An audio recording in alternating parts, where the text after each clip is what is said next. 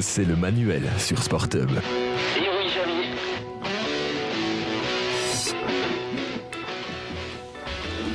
C'était euh, Gigi et Kaba avec euh, Romo Elvis. Incroyable. Et on se retrouve euh, pour une petite page cyclisme, la première de deux, deux pages cyclisme qu'on va en avoir. Oui, oui, la première de la journée, on va dire. On- oui, et on va euh, commencer avec euh, la génération dorée. Ouais.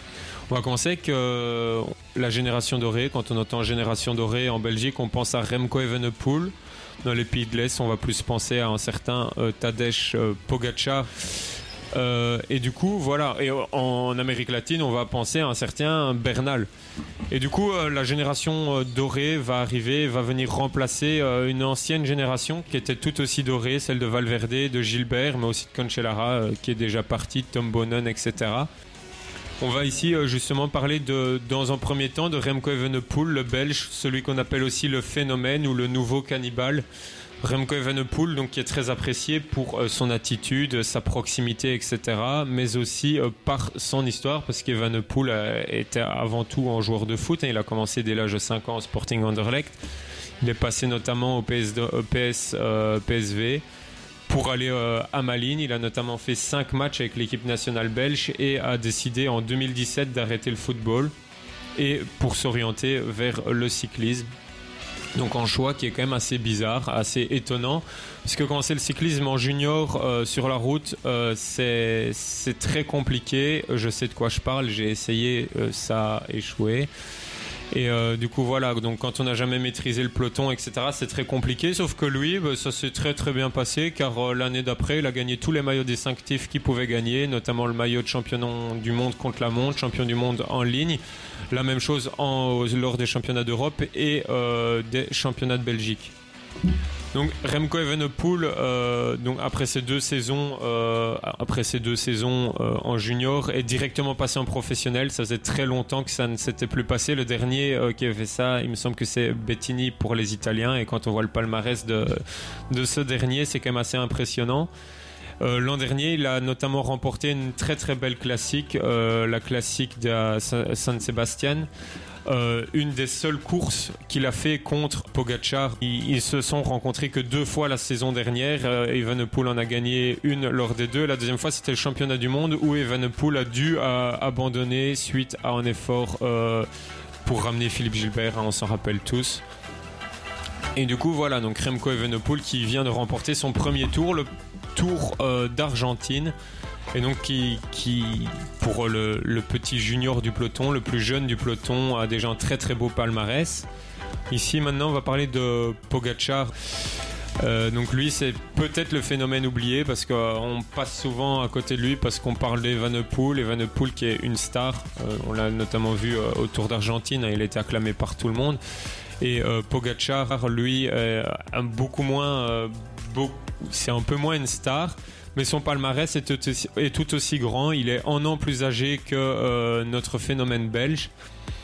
Il n'a jamais été champion du monde, il n'a jamais été champion d'Europe. Il a été plusieurs fois champion euh, national, notamment euh, la saison dernière en professionnel. Donc il est champion national en contre-la-montre. Il est champion de route espoir aussi et champion de Slovénie euh, de contre-la-montre aussi en espoir.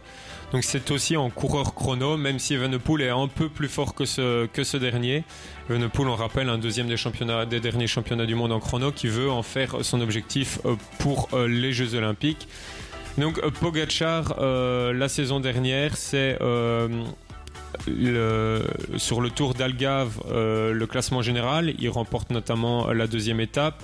Lors du Tour de Californie, il gagne le classement général et la sixième étape.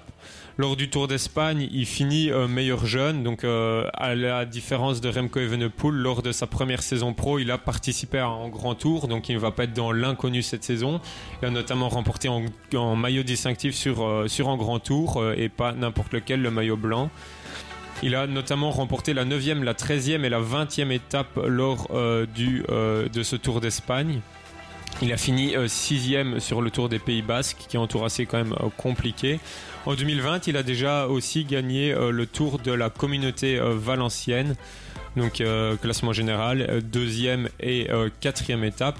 Et donc pour lui, ce- cette victoire sur le tour de la communauté valencienne est très importante parce que ça montre que le travail effectué par son équipe et par lui-même lors de l'hiver a très bien fonctionné. Et euh, que justement ça va porter ses fruits pour ce dernier qui, vise quand même euh, une très belle place lors du Tour de France, qui était remporté lui par un autre jeune, Yann euh, Bernal.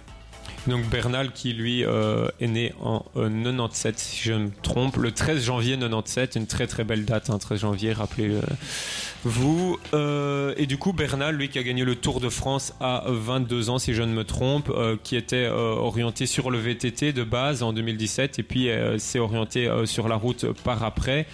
Il fait partie certainement d'une des plus grosses équipes au monde de cyclisme et je pense que pour les prochaines années sur les grands tours, on aura quand même une très très belle bataille entre ces trois derniers, donc Evenepoel, euh, Pogacar et euh, Bernal.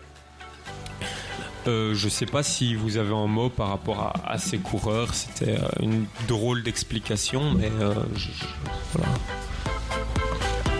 Non, non, je m'y connais pas très bien en, en vélo ou en cyclisme en tout cas, mais je sais que Bernal est colombien, qu'il a gagné le Tour de France euh, 2019.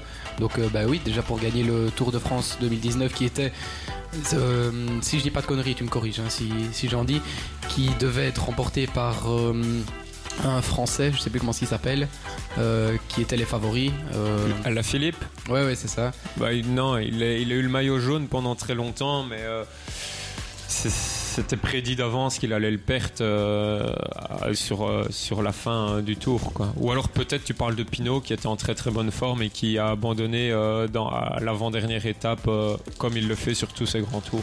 Ouais, non, non, non, c'était Alain Philippe qui, qui a perdu son maillot, notamment dû à la suppression ou en tout cas à l'annulation du- d'une étape, c'est pas ça. hein. Oui, si, si. Non, je pense qu'il l'aurait perdu plus tôt si l'étape avait, avait été, n'avait pas été supprimée. Ouais, et donc bah, voilà, c'est tout ce que je sais sur euh, Bernal, qui a gagné le Tour de France 2019, donc c'est déjà une grosse performance en, en tout cas.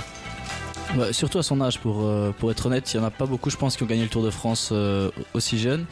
Et euh, moi, j'ajouterais peut-être euh, la concurrence de Mathieu Van Der Poel, euh, qui s'est reconverti après avoir, été, après avoir écrasé toute la concurrence en, en VTT. En cyclocross, hein, dans un premier temps, puis en VTT. VTT, c'est ça. Et du coup, je pense qu'il faudra aussi compter sur lui dans, dans les années à venir. Et Van Der Poel, c'est quand même. euh, je sais pas si on peut vraiment le considérer dans la jeunesse parce qu'il a quand même 25 ou 26 ans pour le moment. Là, on parle quand même de gaillards euh, qui viennent. Donc Remco vient d'avoir 20 ans, euh, Pogacar il a 21 ans ou il a encore 20 ans pour le moment. Euh, Bernal, il en a 22. Du coup, pour euh, Van Der Poel, il fait un peu partie de la jeunesse, mais cette saison, il a littéralement tout écrasé en, en cyclocross. Il a tout gagné sauf une seule étape, euh, une seule course, pardon.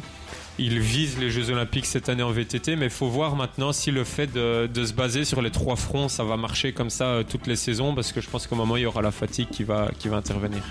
Et, et donc, est-ce qu'on peut parler d'une euh, Young Generation comme euh, un peu en, en tennis? Alors, euh, ouais, oh, je, je sais pas trop, un tennis, euh, je, je suis pas trop. Mais en cyclisme, je pense qu'on va, on a une toute nouvelle génération qui arrive, une génération qui, qui, qui assez logiquement va remplacer l'ancienne et du coup, on va, on va se retrouver avec des très très belles courses, euh, notamment sur les grands tours. Je pense qu'on aura de très très beaux grands tours euh, sur les prochaines années. Après, je pense que Thibaut, tu parlais de la, de la next gen euh, au, tennis. Je pense que ça sera pas la même chose parce que la next gen au tennis, ils n'ont pas encore le- l'expérience nécessaire pour, euh, pour aller bousculer les, les, les 3 ou 4 plus vieux du circuit. Donc euh, Nadal, Federer, euh, Djokovic euh, et peut-être euh, Wawrinka dans une moindre mesure. Mais euh, en cyclisme, ils ont déjà fait leur preuve en gagnant, par exemple, Bernal en gagnant euh, un, grand tour. Donc. euh, Enfin, je pense que niveau cyclisme, ce sera plus, enfin, ils perceront plus vite que qu'au tennis. Après, enfin, ce sont que des suppositions, donc euh, on, on verra ce que l'avenir euh, nous réserve, mais euh, mais voilà. Ça reste quand même un sport très très incertain. Il suffit d'une blessure et, euh, et la carrière est terminée. Je, ne me rappelle plus réellement le, le nom de ce coureur-là, mais euh, il y a un coureur belge qui a chuté en 2017. Il s'est fracturé la hanche, etc. Et il n'a jamais su rattraper son niveau. Et du coup, il a dû arrêter sa, sa carrière cette année, assez jeune d'ailleurs. Euh, du coup, ça peut arriver à n'importe qui. Surtout que les courses deviennent de plus en plus rapides et les tracés sont de plus en plus dangereux. euh, donc euh, ça, serait triste, mais ça m'étonnerait même pas que, ça vienne arriver à, à un de ces coureurs-là.